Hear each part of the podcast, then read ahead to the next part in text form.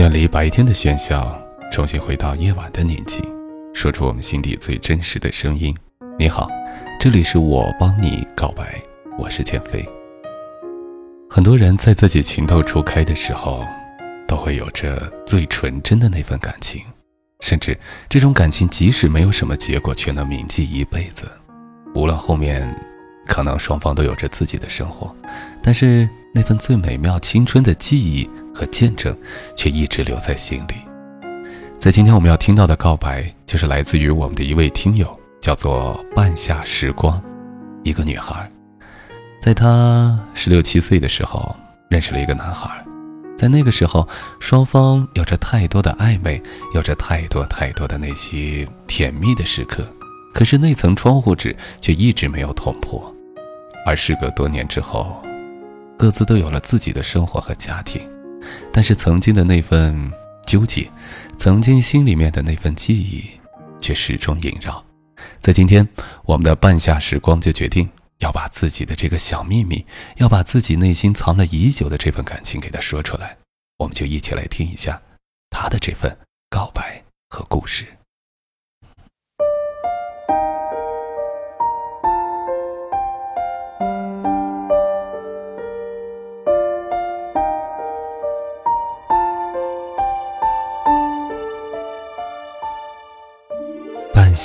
这个不眠之夜，我又想起了心里唯一一个小秘密。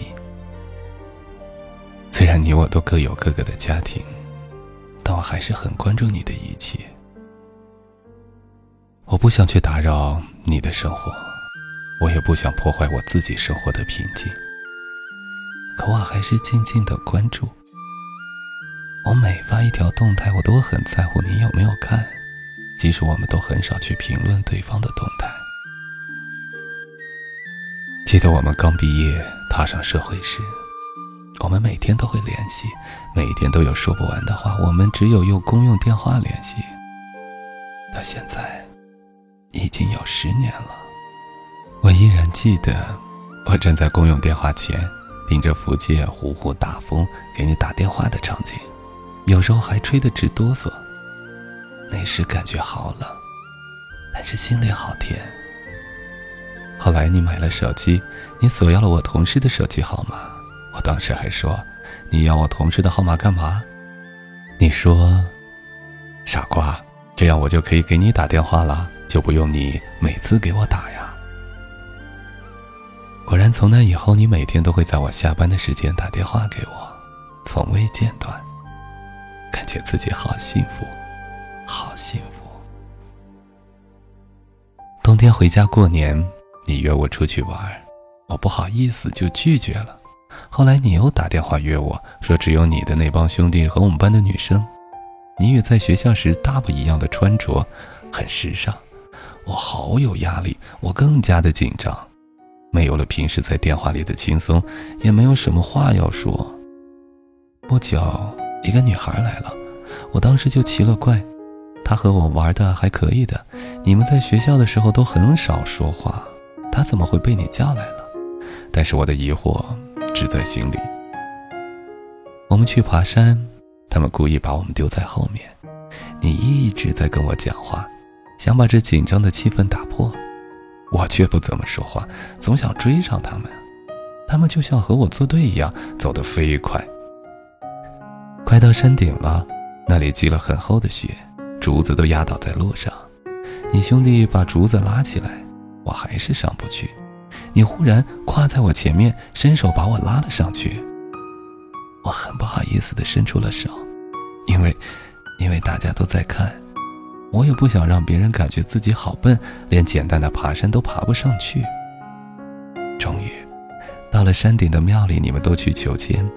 你的兄弟调侃你说：“你求的是姻缘签。”我不知道当时我有没有脸红，只在心里默默的祈求：快点下山吧，快点下山吧。下山的时候，我变聪明了，一路拉着那个女孩，减少与你的接触。你一路都在说慢点儿，慢点儿。走到山下，你主张去吃点东西，我却执意要回去。然而，你拿出一个方便袋，你说这是送给我的礼物，我怎么也不肯收。他们一直劝说，我收下了我人生中男孩送给我的第一个礼物。我走在路上，我打开一看，是一条粉红色的围巾。你说你自己染上去的颜色，因为你的工作就是漂染。半年后。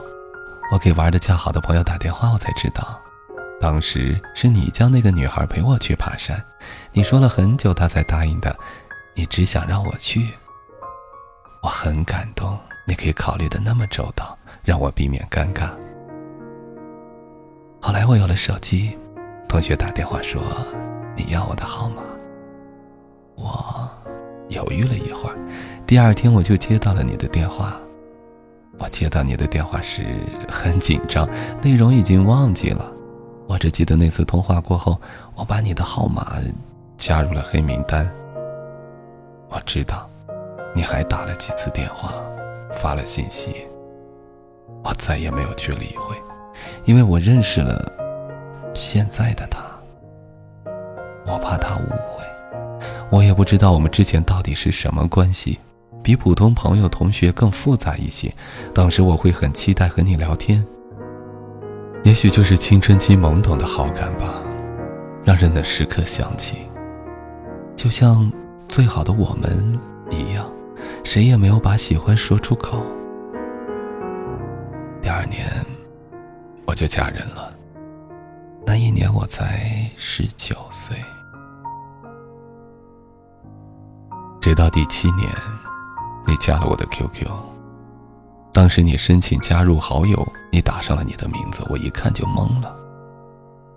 我们之间有了彼此的信息，只限于空间、动态，我们不去评论，但每一条动态都会去关注，向彼此发动态的原因。加了三年的 QQ，我们谁也没有去扰乱谁的生活，从未发过一条信息。一天。你在同学群里和同学聊着上学的趣事，提到和我是同桌，我说我们不是，你说是，你坐在第三组第一排，而我坐在第四组第二排。我们上课会传纸条，因为是初三最后一个学期，老师管得松。偶尔我们会和同桌换座位，就这样，我们成了临时同桌。记得前年我回去，我在集市走着。我一眼就看到你拉着你老婆的手，我走到你面前，笑着向你说声好久不见。你当时慌了一下。我打过招呼后，我听到你老婆问你我是谁。我不知道你和他是怎么说的。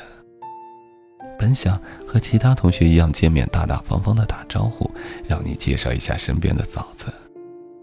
可我见到了之后。我还是无法自然的打招呼，这是我青春时期无法磨灭的一段记忆。我想把记忆封存，但是记忆就像电影一样，总会有主角出现。你，是我青春记忆的主角，但不是我人生的主角。愿你安好。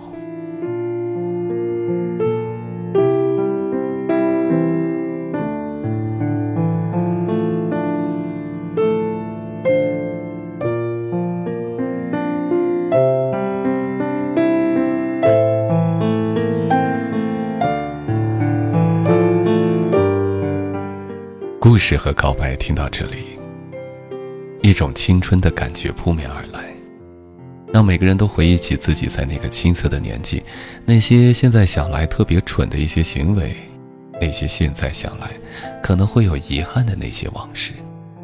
但往事已不在，我们现在已经有了自己周边的人，有了现在的生活，有了现在的最亲密的人，这是我们对青春最好的一种回味。把它记住，但不要再去触碰，因为现在还要再想去延续之前的那些往事，那一切都会变了味道。那个时候之所以很美，也正是因为在那样的年纪，在那个时期那样的心境，现在回不去了，现在再去触碰，永远只能是让自己的青春变成一种黑暗、惨痛的一种回忆。现在留着，挺美，挺让人怀念，也挺值得记忆的。多年以后，也许等自己的孩子们长大了，也会和他们分享一下你爸爸、你妈妈年轻的时候那些让人陶醉的美好的回忆呢。好了，今天的节目就是这样，也希望每个人在青春的记忆中能够留住那些美好的过往，但是也请你珍惜眼前的生活。好的。如果你也有故事想要和我们分享的话，就加我们的 QQ 听友群幺五五四零二八三，和我们的管理员、我们的班长联系。在这里，我们等待着所有的朋友。好了，今天的节目就是这样，我是建飞，晚安。